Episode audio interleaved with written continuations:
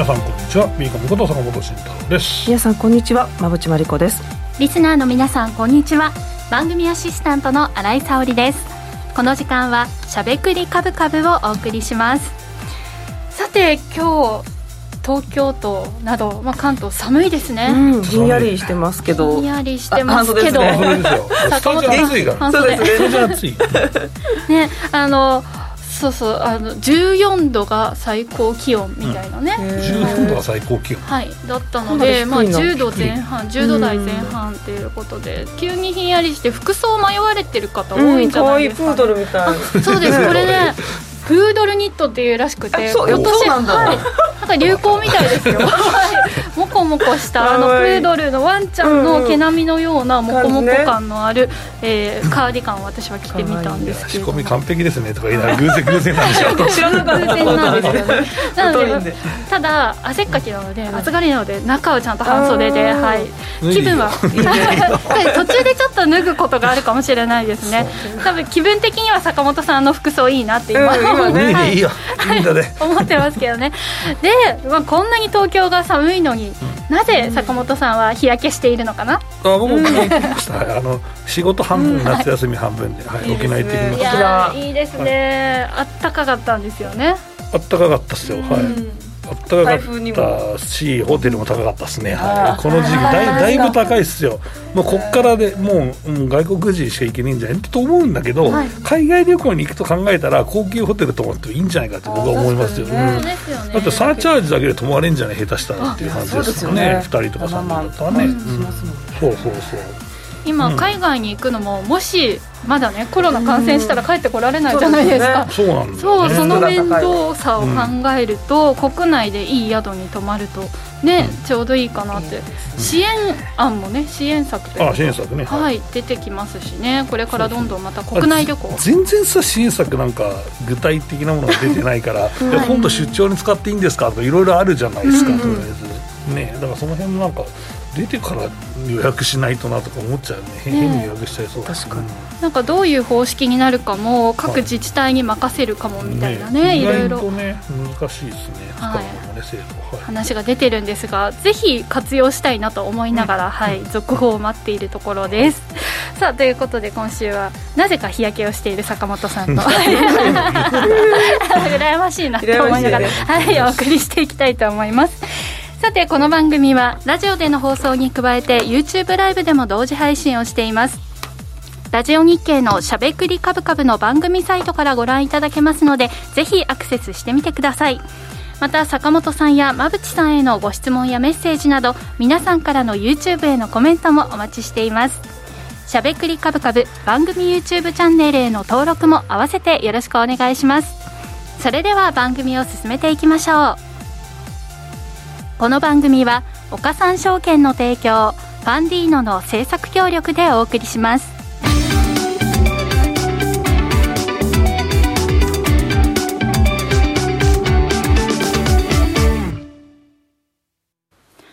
ここからは坂本さん、馬淵さんのお二人に足元の相場環境と今後の展望について伺っていきたいと思います。さて、今日の東京株式市場では、日経平均株価は4日続伸して引けています。リスク先行の動きが継続し、短期的に売られすぎの銘柄などに買い戻しが入った一方、ここのところ、米国の金融引き締め策に対して行き過ぎとの警戒感なども出始めています。今後控えている米国企業の決算動向や、明日の雇用統計発表の結果を意識して、見送りムードも強く、今日の売買代金は2兆7000億円台と、やや盛り上がりに欠ける展開となりました。さて、このあたりも詳しく解説いただきたいと思います。うんはい、えー、野口さんの、ね、資料を見て、はい、まあ、マクロをおさらいしていきたいと思うんですけど、はい、まあ、あの先週からね、えーまあ、株価がだいぶ戻したという話はですね、うん、まあ、ちょっと後からやりたいなと思うんですけど、えー、まずはそのマクロの点検からね、やっていきたいと思います。はい、わかりました。まず、ISM の製造業の方の発表がありました。うん、これは市場の予想を下回るような結果になったんですが、はいはい、マーケットってね、これで分かんないよね。わがままですよね。わがままだよね。だから、いや、確かにまあ、なんか行き過ぎて最近なんかちょっと売られすぎだし、うん、金利も高すぎないかおかしいよねって言ってたんだけど、うん、こういうことやったんかとちょっと思ったというんですけど、まあ、こういうことって何ですかっていうと、まあ、これ先行指標の一つではあるんですけど、まあ、これが悪いとなると、まあ、景気がちょっとね、えー、悪くなるんじゃないかというような、えーまあ、反応を本当はするわけですね。そうですね。さっき馬口さんが言ったマーケットだなって言ったのは、普通はそれは株価は下がる材料なんだけど、えー、実際、金利が、まあ、えっと、すみません、えっと、利上げが、はい。結局、まあ、もう少し長期化するっていうイメージはあったんだけど、うん、えー、この、えー、先行き市場がちょっと悪くなったことによって、えー、金利がですね、えー、ちょっと不景気になるかもしれないということで、低下したんですね。うん、はい、でそうすると、えー、まあ、利上げの長期ピッチもゆっくりだし、うん、まあ、短くなる、長期化にはならないんじゃないみたいなので、うん、えー、お株価は好反応だったぜっていう、う上がったぜっていう話になっちゃうんですね。うん、で続いて次のね、労働市場のね、はい。はい。まあ、先行指標も出てきて、これもちょっと鈍化しているっていうので、まあ、だから次回の利上げが0.75が0.5なのか0.25なのかみたいな。ことを考え始めたんですね。意外とここって、もともと0.75終わりだったわけじゃないですか、前回で、もずっと前の見通しだと、はい、意外とここちょっとガチャみたいになってるなっていう、ね、そうそう、0.25ガチャが開催されるぞみたいになってるので。だからやっぱり、まあ、雇用統計もそうなんですけど、雇用統計でも実は悪かったら交換するかもねっていういやそうなんですね、のも、ね、あったし、良ければ逆に下がるかもなっていうのもあるし、まあ、でもそこは中身だと思うんですけどね、そうですね。まあ、失業率も結構ちゃんと最近見ますしね。はいで、まあ、その流れの中で、昨日ですかね、はい、えー、ISM の非製造業の方が出て、うん、こっちの方がまが見るべき指標だと思うんですけど、これは数字が硬かったと、50を上回って56.7というので、まあまあ、そこそこいい数字が出たなみたいな形で、今日の流れに入ってきてるという流れですかね。ね。だからまあ、ね、こういう時は当然注目だし、まあ、ADP もまあまずまずだったわけですし、って考えると、意外と、でも分かんないね、フラットで見れますよね。だから、この ISM の流れ続くんだったら、こういう時は悪い方がいいよねっていう、えー、株式市場にとってはね、ね。はい、なので、意外と難しいし、ね、まあ、CPI まで結局は、まあね、ある程度戻したところでもみ合うんだろうなと、僕は思ってますけど、それがまあ、なんかマクロから見る見通しかなと思うんですけど、ね、まあでも、ただね、当然、その経済指標にはみんな注目したんですけど、この、えーと、ニュースの方ですね、ニュースの欄ですね、はい、見ていきたいと思います、はい、まず、まあ、あのアメリカの決算シーズンについては坂本さんにね、うん、後ほどお,、伺いするかと思いますけれども、い。ろいろまあ経済対策も期待できるということと、うん、まあ、この2つですね、大きく、クレディ・スイスの件と、原油の減産、私、これ、資料で100万って書いてますが、この後ニュースが更新されて、200万バレルの、えーまあ、減産というふうになっているので、まずはクレディ・スイスの方からいきましょうかね。そうですね。クレディ・スイスはまあ、うん、一応、まあ、米国から撤退みたいな話からだんだん話がどんどんどんどん膨らんできて、えー、えー、なんか大丈夫かとか、うん、まあ、その欧州のエクスポージャーかなとかいう、まあ、話になってるんですけど、はいうん、まあ、これってね、ドイツ銀行の不安説とかリーマンからずっとあって、まだ何もなくあるわけですし、そうですよね、うんどどうなのかなって僕は思うし、まあ、ただ、僕は、いや、本当にやばい時っていきなり破綻するんじゃないかなと思っていて、いきなりですよね、こんなちょろちょろ出ないですよね。そうだから米国の事業か投資銀行事業がちょっと手を引きますみたいな話って、普通のまあ、縮小にとどまってるんじゃないかなと思うし、そうなると意外と取ってるポジションをクローズしなければいけないみたいなのがちょこっとまあ話してる人いましたけど、でもまあ意外と、まあ、大間な撤退ができるんであれば、立て直しは普通だったらできるんじゃないかなっていう、まあ、これがね、なんかちょっと粉飾みたいなのがあったら分かんないですけど、まあ、僕はこれはなんか意外とそのアナウンスをちゃんとやって、うん、まあ、順を追って、えー、整理すると、まあ、そこを、まあ、ちょっと下に行ってほしい人が騒いでるっていうところなのが、うん、まあ、イギリスの問題もね、いろいろまあありましたし、ね、新政権のむちゃくちゃな話もありましたしね、意外とまあここ、ショートで取りたいと思ってる人いるし、まあ、北朝鮮の方もね、うん、あの飛翔体をバンバン飛ばしまくってるという話ですけど、まあ、僕の経験上、あれが飛んでる時は株強いんですよ、ね、そうそう、いや、なんか分かんないですけどね、はい。怖いからやめてほしいですけど、ねそうなんですよ、だからやっぱりその騒ぎすぎの時というのが、意外とうん陰の局というか、うん、まあ、一番その、ね、うん、みんな警戒してそこなんじゃないかなと思ったんですけど、まあ、僕としてはなんか、まあ、ここまでは懸念しないんじゃないかなと思ったんだけど、うん、日経平均もなんであんな2万6000割れんのみたいな話になりましたけど、ね、まあでもちょっと落ち着けば戻るよねっていう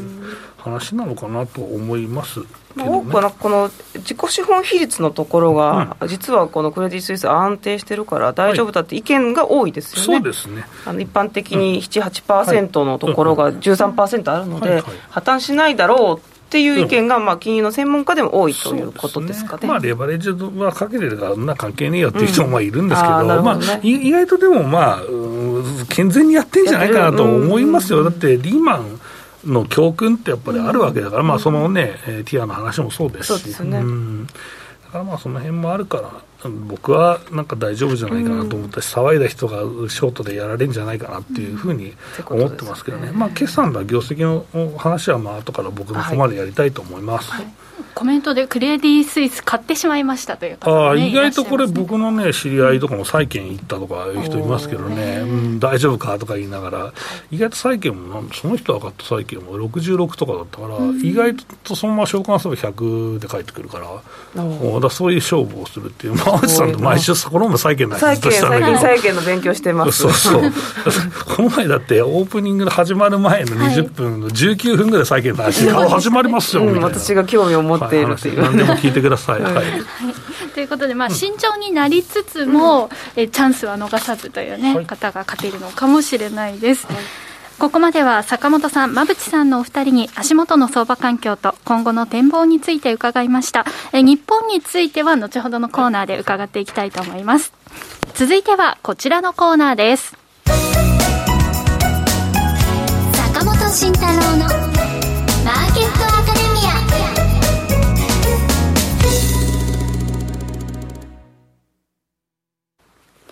このコーナーでは投資をぐっと有利に株価指数 CFD の活用などを含めて投資のポイントについて坂本さんに教えていただきます。さてよろしくお願いします、はい、よろしくお願いします、うん、上がってます。うん、うん、上がってますね、はい、とりあえず、まあ別にみんなこれどうやるんだろうとか思ってたんだけど、はい、書かれてますよ。当たってごめんねっていう、はい、あの当たってしまってすいませんでした本当に。はい、ち謝っとこうかなと思って。一回下行ったんで一回下行ったんで謝ってすいませんでしたみたいな。まあちょっとオーバーシュートしたところはあるんですけど、うん、まあでも証拠金はしっかり入れてっていう話で損切りの部分をね、まあ、決めて、えー、トレードしましょうと持ちましょうっていう話をまあしていたんですけどまあ2週にわたってね、えーまあ、2万7000 2万7000円ちょっとかのところから、まあ、ずるっていって、2万6000円ぐらいか、ちょっとか、で、まあ、ここも買うしかねえぞって言っても、一瞬滑ったけど、まあ、気づいたら最初にここだぞって言ったところにも戻ってきてるし、もともと最初にここはまあ日経金買いっていう方針にしたら2万6500円なんで、で配当もらえてるから、もっと多分買い単価下がってると思うんですよね。だからまあ、ある程度それを放置しときゃいいんじゃないっていう思いだから、まあ、ただね、2万9000円とか見たときはね、売ればよかったなと思ってるかもしれないですけど、まあ、ゴールが3万円だったらいいんじゃないっていう、うん、でそこは僕はまだ全然変えるつもりはないし、えー、っていうところがまず基本です。はいえー、で、うんと、あとは、僕はね、えー、っとね、とりあえず分析の話、需給からしようかな、今日はね、はい、い。やこれやっぱりなんでこんな下がったんですかっていうと、やっぱ売る人がおったからですよと、えー、いう話で、僕の需給のところ、これちょっと更新はね、今日出たんでされてないんですけども、5ページとか、えー、見ていただくと、これ先物のですね、まあ、動向で、今日先週分が出て、これ先々週分までしか織り込んでないんだけど、えー、今日引け後に、うん、出たですね、えー、先週分の売買をね、えー見てみると、先物が1兆5921億円で売り越しと、えー、で現物が、えー、5644億円で買い越しと、えー、いうふうになってまして、これは合わせて2兆以上ですよ、うん、えー、売ってるということなので、やっぱ相当売りが来たんと、でこれ日本がやばいから売られたわけではもうないと思ってて、うん、まあ、一部の人は介入をするからもうね、売るんだと、円安のシーリングがなくなるから売ったんやと。いう人、これ、世界的に売られてるんでしょうね、うん、はい。まあ、リスク回避っていうのと、まあ、ずっとこれ、株が弱い理由っていうのは金利が高いからなんですよね、まあ、グレートローテーションと言われる株式から債券の方のお金を移すと。だってまあえー、SP の配当なんてまあ1%台だと学ぼうし、うん、であとと、今、もう仮に10年債買ったとしても、まあ、ちょっとぶれますけど、4%近いところまで回ったわけじゃないですか。うん、まあ、そう考えると、うん、まあ、債券の方がいいよねっていうか、うね。えー、人と今まで株式の、えー、債券の金利がほぼゼロ近辺だったもので、インカムが欲しいから、もうしょうがなくて、リスク高いけど株式入れた人が戻してるんですよね、まあ、これも続いているので、これすぐ戻すわけじゃなくて、ゆっくり戻していくというのもありますので、まあ、そこも一つかなと、えー、株式が弱い、売られる理由の一つかなと思っています。であとは、うん、コメントの方にも、実はこの辺で一旦まあ上げ終わりじゃないっていう人もいますけどね、まあ、意外と、まあ、うん、もたつくんじゃない ?1、2週間は。まあ、このまま CPI まで上げ続けるってなかなか難しいと思うし、まあ、っていうのも、この上げ、10月の頭からの上げっていうのは意外とリバランスだったりとかもね、株式下がった部分を調整するような回が来たというのもあるかもしれないし、うんまあ、それ含めて、えーまあ、どうかなというところですかね、はい、だから続くかなっていうのは、ちょっと、うん、まあ、ここから上は判断材料をちゃんとこなさないと時給だけじゃいかないよねっていうふうには思ってます。だからまあ強気ではあるんですけど、あもうこれ、えー、一旦下見たから上だよみたいな、うん、下手くそは全部売ったから買えよみたいな、うん、えー、そのヘッドラインに振らされる人は全員もうなんか空売りで、えー、結局やられてるし、えー、怖い人は投げたしっていうような、えー、感じではなくですね、うん、まあ業績見ながらというところでしょうか、ね、まあ業績は僕はいいと思ってますよ。うんで、えっと、まあ、米国の決算の話、そうしなきゃいけなかったね。えっと、これがね、えっと、8ページですね。はい。えっ、と、ここはね、えっ、と、毎週このチェックはしていってるところなんですけど、えっ、と、これね、9月23日現在なんですけど、その9月末現在ぐらいかな、だと思います。で、これ、これがですね、えっ、と、2.9%のですね、まあ、増益になっているんですけど、まあ、増益ちゃんと思うんですけど、うん、これね、6月30日時点は9.8%の増益だったら、かなり下方修正してるんですね。すねだからまあ、ここの金利高と、あと景気悪化ってどうなのかなって分かんないですけど、うん、まあ、ただ金利が、えー、まあその、えー、業績の与える影響を織り込みすぎていると僕は思ってます。うん、はい。で、まあ業績も悪いよねってみんな言ってるんですけど、まあ、何をもっていきなり四半期で急減速するのかなってちょっと謎で、うん、えー、金融機関だってこんだけボラティリティあるめちゃめちゃ差が取れてるわけだし、まあ、住宅ローンとか厳しいと思うけどね。うん、と考えると、うんまあ、この低いハードルになっちゃったら、もう超えるしかないんじゃないと、うん、えー、思いますので、そう考えると、意外と、えー、ハードルがもう下がっていただくのはウェルカムなんじゃないかなと、えー、思ってますので、まあ、あと2週間後、1週間後かな、から始まる、えー、株式のね、えー、決算3級、米国の3級の決算というのはいいんじゃないかなと思ってますけどね、うん、まあ、ただ、これ、悪いっていうその懸念は、えー、こここ先週ぐらいかに発表された、まあ、ナイキとかが悪かったから、うん、なんかそれもバイアスかかってんじゃないかなと思うんですよ、悪い時に悪い決算出たら、センチメント一気に悪くなりますから、う、ね、ん、だから意外とこれはまあみんな警戒してるけど、まあ、ここまでハードル下がれば超えれるんじゃないかなと、えー、思ってますので、まあ、毎週ね、チェックは欠かさずしていきたいなとは思ってます。はい一段落は、うん、じゃあ、ちょっといい決算の企業が出てきた段階でも、ちょっと下げが一段落する可能性もある、うん、意外と銀行株、いい時から始まって、最後まで全部良かった場合、まあ多分ネット系はいくつか悪いのあるかもしれないですけど、意外といいかもしれないなとなるし、まあ、中間決中間選挙もありますからね、はい、今回も結構、銀行株がこうそこを支えてくれるという、そこっていうか、まあ、序盤はそれで、まあ、よかったねって言えるんじゃないかなと思ってます。はい、はい、えー、ですね、まあ、それリテールは悪いけど、投資銀行はいいと思ってます。はいえー、ということで、そうね、CPI あたりまですっきりしないかっていうコメントもいただいたんですけど、だと思いますよ。まあ、でもある程度、まあ、みんな冷静にまだなってないかもしれないですけど、やっぱり売られすぎのところは、まあ、戻したかなと思ってます。で、ここからポジどう取るんですかっていうと、うん、まあ、取りたい人は取ればいいんじゃないっていう、うん、だから、まあ、あの安い時はずっと言ってましたけど、あの日本の業績はまあいいよねと、PR で考えると、もうおかしい水準まで来てるからと、ね。えー、いう話も11倍台まであったわけですから、えー、とこの9ページがね、そうそうそう、うん、そう。だから僕はもう、ここは目つぶって買うしかねえぞっていうし、だって皆さん、12倍から16倍以上日経平均のレンジはって考える。と、それ割れてるんですよと、でかつ10%情報施設でしてもっとするかもしれませんもしかしてこれ10倍台なのかもしれないよ今はと、うん、えー、思ったらいいんじゃねえかなと思ったりもするんですよね。はい。改めて今後、この1週間の見通しといいますか。そうだね、ここはすっきりしないんじゃないか、いやあでも難しいです、ここからはね、そうまあ、意外とあの結構深いところまで投げた人と空売りした人いるはずだから、うん、まあ、もうちょっとカバーはあるかもしれないなと思うし。うんあとは、うん、その辺はちょっと市況関連の株が意外と、市況というかハイテクとか、日本でいうだから半導体とか、意外と戻ってるから、これもこういい感じじゃないかなと思うんですね。だからまあ、下でポジションを取った人は、まあ、そのままガチホっていうのはありだと思います。で、そこで、えっ、ー、と、皆さん、えっ、ー、と、新井君のポジションが振り落とされてないか、あチェックするコーナーがやってまいりましたと。えー、いうことで、コーナー化はしてないんですけど、はい、あの、むちゃくちゃ気になってるんですけど、はいあれさん、どうすか、まだ不良とされずに持ってますか？まだ持ってます。おし。この1枚、たった1枚ですけれども、いいんだ。そこまでにも理覚できてますし、うん、あの余力があるということで、うん、あの3万円の夢、見ます。おし。しびれるね、あの、はい、まあそうなるとさ、やっぱすげえ儲かるはずだから、新井さんもね、うん、そうなんですよ、ね、意外とこういう時に、やっぱり悲観の時に買うっていうのはすごく大事だと思うんで、まあそこはね、えーと、番組でも業績をチェックして、もこれね、業績と、まあ、円安イコール業績だと思うんだけど、はい、これがすべての、えー、まあ、源泉だからね、うん、これがこけるとまずいので、うん、そこの、えーとまあ、検証をやっていきたいなと思いますけどね。はい、はい。3万円で目ガチほど線で、はい、ただ、まあ、あの先週、坂本さんがおっしゃっていたのが、うん、その損切りのポイントを決めておくことだよって言われたんですけど、うん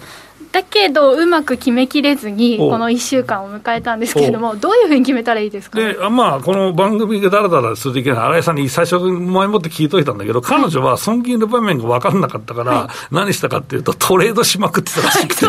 売り買い、売り買いしまくって、そう、ポジ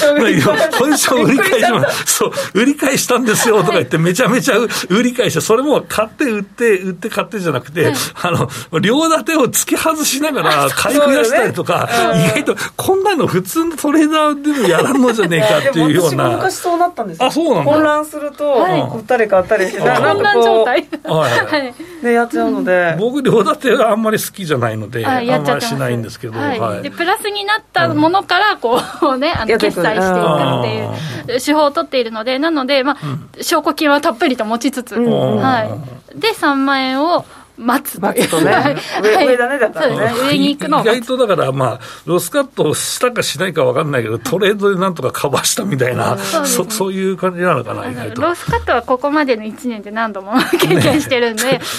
コメントが面白すぎて、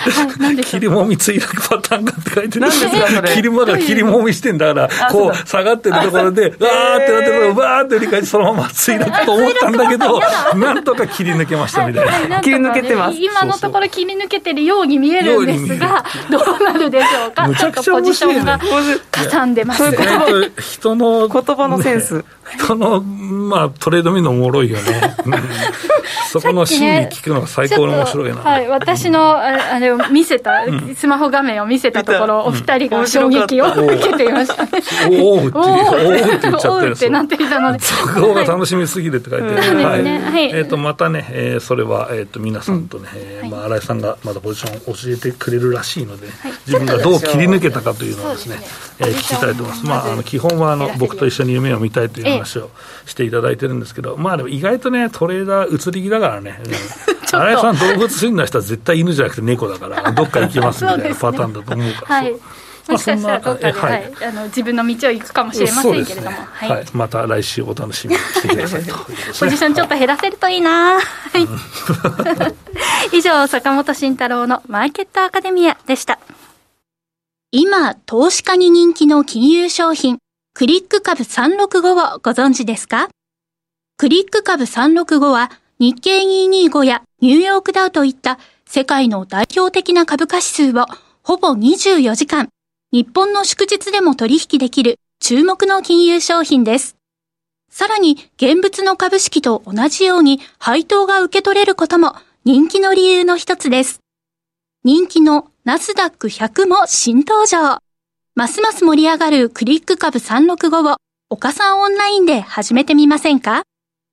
岡さんオンラインでは新たにクリック株365講座を開設されたお客様を対象に最大5万円のキャッシュバックを実施中です。詳細は番組ウェブサイトのバナーから。クリック株365なら岡さんオンライン。当社が取り扱う商品等には価格変動等により元本損失、元本超過損が生じる恐れがあります。投資にあたっては契約締結前交付書面等を必ずお読みください。金融商品取引業者関東財務局長金賞第53号岡三証券株式会社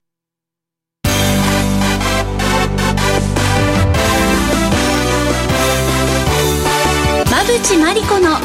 10分で教えてベンチャー社長このコーナーでは、これからの日本で活躍を期待される起業家、ベンチャー企業の社長に焦点を当てていきます。これからの成長企業のキーワードが分かれば、投資の視点としてもきっと役立つはずです。今日は株式投資型クラウドファンディング最大手のファンディーノで紹介しているベンチャー企業、株式会社花丸手帳代表取締役吉野匠さんにお電話でご出演いただきます。それではここからは馬淵さんよろしくお願いします。はい。吉野さんよろしくお願いします。よろしくお願いいたします。はい吉野さんは相続とか就活にまつわる悩みや不安を、まあ、各分野の専門家に相談できるプラットフォーム、花丸手帳を運営されていますが、こちら、どんなサービスなんでしょうか？はいそうですね、こちらはですね、あの、相続問題に関して、えー、相続、税務、保険、えー、葬儀ですとか、遺品整理などですね、まあ、不動産売却も含めて、まあ、そういったことをワンストップで、えー、相談できる、えー、プラットフォームサービスとなっております。あまりね、こうプラットフォームとかワンワントップでっていうのがなかなかないんですよね。そうですね、なぜかあのよく食べ物でしたらあのフード系のですねお店を探すプラットフォームがあったりあの旅行でもプラットフォームがありますけどもこの領域に関しては、まあ、消費者さんとしてはですねあの税金のことも相談しなきゃいけないし保険のこともお葬式とか就活不動産のことも相談しなきゃいけないのに、まあ、地域の専門家さんを探すことのできるサービスがこれといってなかったので、まあ、私の方でですねあの開発をさせていただいたという経緯でございます。ワンストップで相談できる。いいですね、高松さん。まあ、ワンストップ、まあ、どこに相談したらいいのかなって、まあ保険とかだったら、まあ、窓口とかよくある保険の窓口みたいなところに行ったりとか、あとはまあ FP とか、うん、えー、に相談すると保険を大体斡旋してくれるはずなんですけど、えっと、このはらまる手帳というのは、どういうふうな利用をするような形になるのかっていう中身を教えていただけたらと思います。お願いします。ありがとうございます。私もですね、10年ほど、まあ、相続対策セミナーとか何でも相談会をやっていたんですけれども、消費者の方っていうのが、結局あの、どこに相談すればいいかとか、どういう業種に相談すればいいかというのがわからないので、まあ、プラットフォームのサイト上でですね、お悩み診断がいろいろできるようになってまして、まあ、自分の家の税金がどれぐらいかかるかとかですね、いろんな問診票を解いていくと、まあ、あなたの家は遺言で悩みますよとかですね、保険であの対応ができますよとか、不動産や就活でこんなことができますよというのを指し示して、あの表示をさせていただきまして、その先で地域の専門家さんが検索できて、それぞれの専門家さんに相談ができるというようなあの仕組みになっております。これ、オンラインで相談できてしまうんですか？そうですね、サイト上でテレビ電話の機能も使えるようになっていまして、まあ、どうしてもその相続とか就活をされる方って、やはりあの高齢の方が家族にいらっしゃったり、持病をお持ちの方とかがいらっしゃるので、まあ、まだですねこのコロナ禍の中でですね、あの外出されることとかですね、やはりあのいろんな資料の先生とか税理士先生とかってちょっと事務所に行くまではっていう方が非常に多いので家にいながらあのテレビ電話や電話やあのメールなどでやり取りができるサービスになっております。実際今専門家の方どれぐらい登録されてるんでしょうか？専門家様はですねスタートしてから1000人をあの超えておりまして、あの現在もですねあの毎月のようにあの掲載専門家様が増えてあのいっているような状況でございます。直近ね、このアクセラレータプログラムに採用されたということなんですが、こちらはどんなものなんでしょうか？はいそうですね、こちらは、えー、国内外のですね、あのー、数百社の、えー、ベンチャー企業の中から選出をして、うん、で、えー、セレクションのようなものでですね、ピッチをしまして、その中からさらに、あのー、えー、スタートアップ企業を採択するんですけれども、はい、結果的には、うんあのまあ、日本中の大手企業様ですね、あの何十社もいるんですけれども、そういった大企業と、えー、スタートアップを掛け合わせて何か新しい、えー、プロジェクトですとか、プロダクトが生まれないかというようなあの、まあえー、プログラムになっているということでございます、えー、御社はこれ、どんなメリットがあるんですか、ここに採択されたことによって。そうですね、弊社はインシュアテックという部門であの採択をされまして。インシュアテックはい、あの保険ですとか、えー、金融事業者様たちがいらっしゃる、うん、えー、ところなんですけれども、さまざ、まなあそういった、えー、専門家様のですね、えー、ジャンルとの、まあ、大手企業様との、まあ、掛け合わせが図れますので、まあ、あの大手企業様との、まあ、協業というシナジーがわれわれとしてはございました。うんなるほど。これあの大手の企業の方との、まあ、協業ということで、連携をしているということなんですけど、その中で、OEM の提供というワードがあるんですけど、この OEM 提、はい、OEM 提供っていうのは何なのか教えていただけますか？はい、えーとですね、先ほどあの私が前述したようにですね、まあ、診断機能がついていてあの地元の専門家さんが探せる、えー、システムを我々持ってるんですけれども、そちらをですねあの企業様向けにですねホワイトレーベルで、まあ、コピーサイト提供のような形で、花丸手帳と同じようなサイトを自分の企業でも、あの自分のど、えー、ブランドでですね展開することができる、まあ、提供をさせていただいているのが、まあ、OEM 提供というあのサービスになります。ということは、えー、使う企業の方は、花丸手帳というその名称は使わないってことなんですか？あそうですね、あの不動産屋さんが、まあ、そこの不動産屋さんのお名前で、こういったワンストップサービスをサイトとして利用したりとか、えー、保険屋さん、代理店さんが、えー、自分のブランドでやったりとかっていうことが可能になっているサービスでございます。えそれってでも、花丸手帳さん的にメリットあるんですか？名前出た方がいいじゃないですか。あそうですね。あの、なぜですね。私がそうしたかというと、うん、もうこのなんていうんでしょうか、相続とか就活のマーケットっていうのが、あのレガシー産業ですでにいろいろな地域でですね、えー、実際にご活躍されている地域に根ざした企業様たちがあのいろいろなところにあるわけですね。うんなので、えー、花丸手帳というのが例えば地方の方で花丸手帳ですっていう形で露出するよりももともと地域の方々が知られている、えー、実際の老舗の企業様に納めることによってあうちの近くのあのこの保険屋さんだったりこの葬儀屋さんがワンストップサービス始めたんだということで親しみやすいような、あのメリットがあって花丸手帳のまあ名前をあの下げてですね提供していくというようなあのことを、えー、想定させていただいております。やっぱ業界に対して本当に課題を解決していきたいという思いから、システムを提供するという、そういった仕事もされてるということですね。さようでございます。で、あるインタビューで、まあ、一つでも多くの家族に笑顔が増えるようにというふうにお話をされていたんですけれども、ここはやっぱり創業につながった課題意識などが終わりなんでしょうか？そうですねあの私自身もですね16年間あの老舗の葬儀社を、えー、経営させていただいておりまして、あの2000件ぐらいですかね、えー、実際にあのご不幸があったご家族様の相続の、まあ、後悔であったりとか、まあ、いろいろな場面をもう見てきましてですね、まあ、どうにか、まあ、この今の社会情勢でですねなかなか相続ってどこに相談すればいいんだろうっていう方がほとんどなので、まあ、いろいろなところに窓口を作って、まあ、今後、えー、超高齢社会にあのなっていく日本のですね、まあ、社会問題とか、まあ、相続でお困りになられる方を一人でもあの救いたいなというようなところがきっかけで、えー、今回作らせていただきました。やっぱ相続の問題って増えてきてるんですか、今？そうですねあの私どもでもあのアンケート調査などをさせていただいたんですけれども、はい、えー、コロナの、えー、始まる前よりですね始まった後の方がやはりあの、えー、相続問題についてお悩みになられている方が多かったりとか実際にあの裁判所のデータなどを見ましてもですねあの何倍も、えー、実際に相続に関する争いことがあの年々増加しているというデータがありましてやはりあの一つ屋根の下で育って暮らしたですね家族がですね、まあ、親の、まあ、ご不幸をきっかけに、まあ、バラバラになってしまったり争いことになってしまうっていうのがですね、まあ、年々ちょっと増えているというようなところもあの実際あの目の当たりにしているようなところでございます。えっと、マネタイズはどんな感じでやられてるんでしょうか？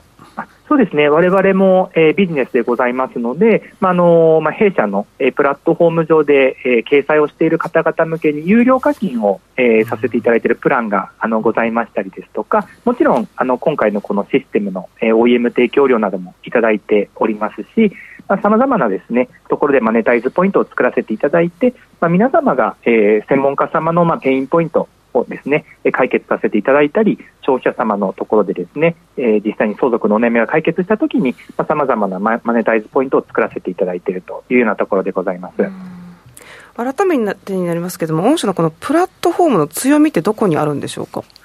そうですね。あの今までの相続とか就活に関するですねあのビジネスというのがどちらかというとポータルサイト経営とか、うんうん、あのコールセンタービジネスというのが主だったんですね、はい、自分の商材を、まあ、あのもとにかく、えー、ペイド広告っていうんですかリスティング広告とかをかけて電話をかけてもらってそこであのいろいろと対応しますよというところでえー、自社の惣菜に落とし込んでいくということがあのほとんどだったんですね。そうすると、どうしてもですね消費者様からすると、まあ、のサイトで一番上に出てくるところにとりあえず頼むと。で結局、比較検討できてないというような、あのちょっとしたミスマッチが起きてたんですね。なので、私が前述でも申し上げたようにですね、まあ、あの食べ物だったらいろいろなあの検索できるようなプラットフォームがあったり、旅館探したり、ゴルフ探したりっていうのはあると思うんですけれども、今回これがなかったので、まあ、我々の強みとしましては、実際に家の近くにあるあのいろいろなですね有料企業を探したりとか実際の専門家様を直接探すことができると。で我々はプラットフォームの立場なので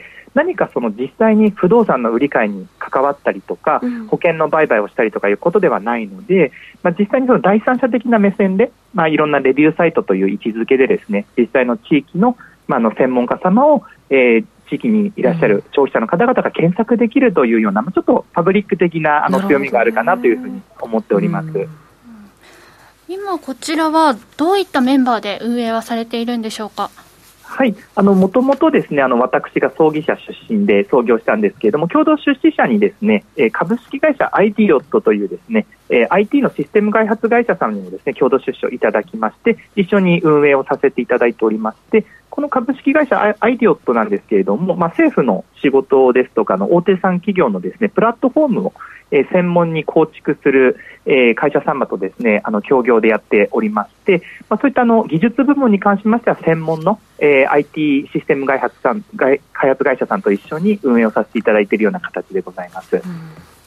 では最後に今後の事業展開について教えてください。はい、ありがとうございます。えー、弊社でですね、今やっております、まあ、プラットフォーム事業なんですけれども、まあ、後々はですね、あの AI によるですね、レコメント機能で、あの、ご自身の消費者様のご情報を打っていただくと、あなたはこの専門家さんがいいのではないでしょうかとか、こういったことが、あの、レコメンド、あの、できますよというような形で、マッチングをですね、最適化していきたいというのがあります。やはりどうしてもプラットフォームなので、どんどんどんどん専門家さんの掲載数が増えてくるとですね、自分の地域で100も、あの、1000も出てくる専門家でどれに頼んでいいのかわからないと。いうようなあの問題が発生してしまいますので、そういったマッチングをレコメント軌道で最適化していきたいなというところと、うん、あとはですね、あのいろいろなあの各専門家ですとか、あの就活相続にあのとど、えー、まらずですね、介護ですとか医療関係などあのその周辺分野とのですね業種との連携で新たな事業領域にも進出したいなというふうに考えております。うん。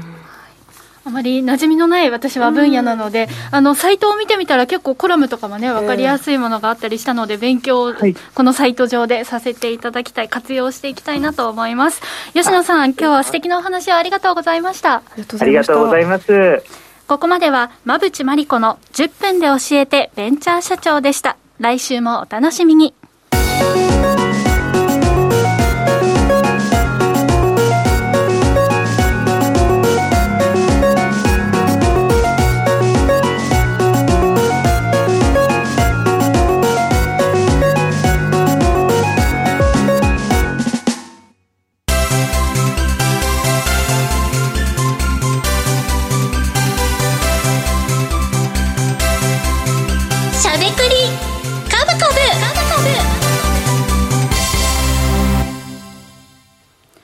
ここからは坂本さん、馬淵さんのお二人が株式投資の肝となる注目セクターや注目銘柄について喋りまくるしゃべくり株株のコーナーです。さあ、それでは前半残しておりました、日本の、はい、部分について解説いただきます。はい、馬淵さんの資料を取っていきましょう。えっ、ー、と、やっぱり日銀短観ですかね。日銀短観はそうですね。うんえーとまあ、大企業の業況判断リアに関しては前前回比マイナス1ポイントになりました、ですけど、まあ、注目はやっぱりこの設備投資かなというふうに思って見ていて、ね。はいはい、こっちがやっぱりすごく増えていて、過去最高更新しているので、まあ、ここが良かったのかなという私自身は認識をしてます、まあ、やっぱ日本に、まあ、まあ、日本にというか、まあまあ、回帰しているというとか、まあ、設備投資意欲がやっぱり出てきたっていうのは、やっぱり、まあ、受注がパンパンですからね、基本的に。うんっていうのもあるんですけど、えー、と僕はね、どっちかというと、いつも注目するのは、やっぱり、うん、えー、想定為替レートですよね。為替レートか。はい、えー、と大企業は、えー、と125.71だったかな、うん、はい、125.7。えー、ですので、今のレートからすると、大体20円弱ぐらい円安になってるから、まあ、これは 情報修正するでしょうと、うん、えー、いうのがまだまあ残ってますからね、はい。えー、なので、この辺がね、ちょっとまあ気になるところでございますと、えー、いうところですかね、であとね、馬内さん、これね、で今回の結果がね、大企業がこれね、えー、っとまあ、9から8に下がってるんだけど、はい、先行きがね、確かプラスになってるんですね、はい、ねだから一旦へこんで、えー、まあ儲かるという、だから、まあ、ある意味、このまあ、自動車だったら挽回生産だし、うん、でまあ、今後、まあ、実際、円安効果が出てきて、まあ、大増益になるのかわからないですけど、まあ、でもサプライチェーンの回復を先行きは、えーまあ、ちょっと考えていると、うん。えー、いうところかな、これはまあ製造業なんでね、まあ、そこの部分はやっぱ一番気になるところだと思いますので。はい。えーと、そこはちょっと、うん、業績で晴れてくればいいなと思っておるというところですね。はいそしてまあニュースに関しては、まあ、総合経済対策が支持されて、まあ、30兆円規模の声もありますので、まあ、株式市場にそんなに悪いことではないなという感じですね、ここに関しては。これは当然、もうどんどん使っていただく方が、うん、まあ、イギリスみたいなのはどうかなと思うんですけど、まあ、減税を含めた、ね、まあ、全員、まあ、を含めた減税っていうのは、あんまり、ね、財政にずしっときますけど、うん、まあね、日本だったら、まあ、どうせね、うんまあ、低金利だし、まあ、国債の償還もできるし、うん、まあ、真水はどのぐらいになるかわからないですけど、まあ、もうやりゃいいんだよっていうふうに 思うし、うん、まあ、日本の GDP を維持するには、やっぱり補正をしっかり組んでやっていくしかないなっていうのがあるかなと。まあ、日本はでも GDP うん、水準は低いからね、うん、だから意外とまあ普通に、えー、超マイナス成長みたいなのが前見せ見せられてるからなないのかなと思うんですけど、うん、でもここはもうやらないとでも、うん、厳しいと思うし、まあ、やることに助かる人はいるんだろうなと思ってますので、だからまあ、ここはやっぱり、うん。まあ、選挙も終わったことだし、やりやすいからね、でまあ、結局は何やるのっていうのが問題ですよね、よくその国策とか、そのどこに金振るんやみたいな話があるんですけど、うん、人への投資がね、ずいぶん話題になってますけど、ね、だから成長分野に入れてほしいなっていうのと、まあ、入れやすいのはいつも言ってるけど、この防災とかさ、そう、ね,、いう、まあ、公共、まあ、箱物じゃない公共事業かな、は意外と入れやすいから、そこはずっともう受注残、受注残が単価も上がってるので。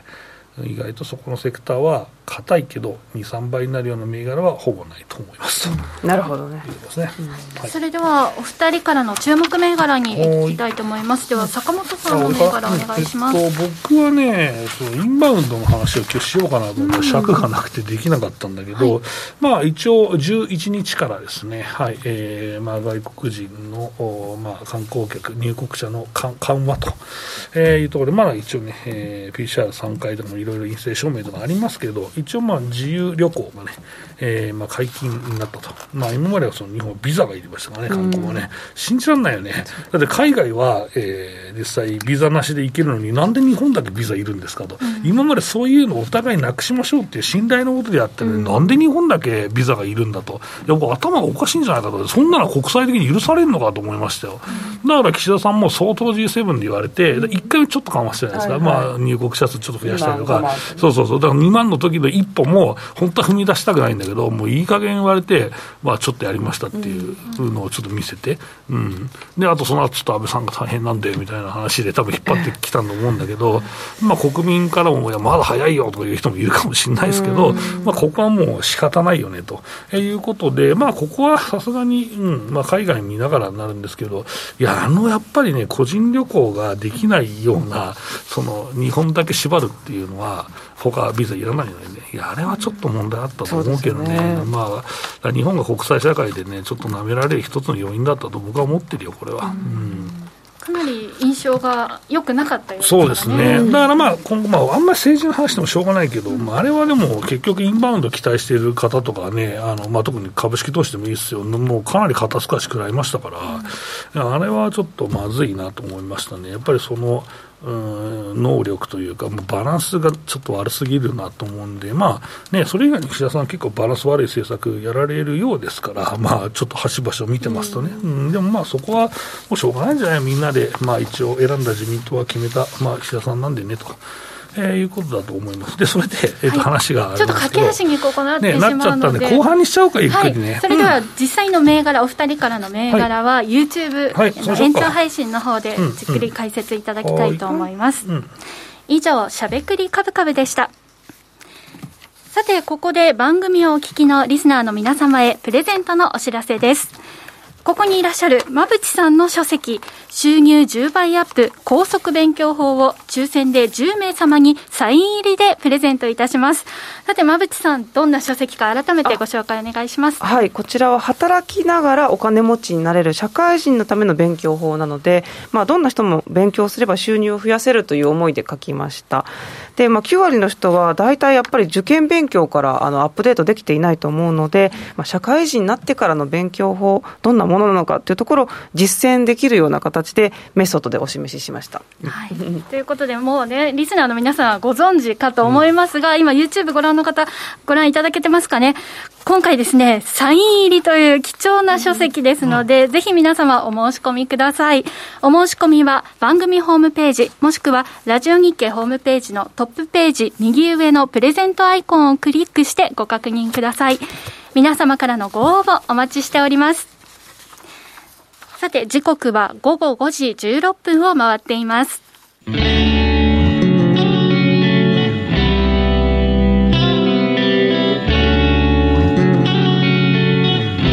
しゃべくりカブカブ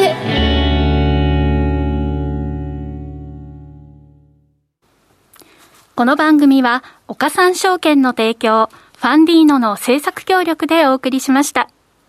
株式 FX をはじめ、不動産、クラウドファンディングなど、投資商品はすべて元本が保証されるものではなく、リスクを伴うものです。投資の最終決定はご自身の判断で行ってください。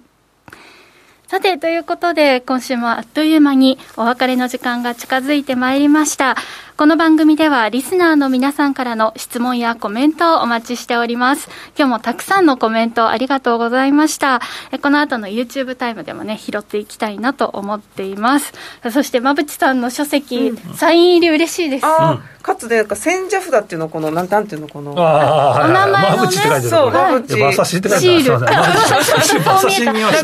シールをね、いただいて、プレゼントしていただいたので、これをね、ちょっと初めてサイン本に貼ってみました。すごい、レアですね。これでメルカリで売れなくなるってやつですね。そうですよ、バレちゃいますからね。10名様限定ということで、ぜひ皆様ご応募ください。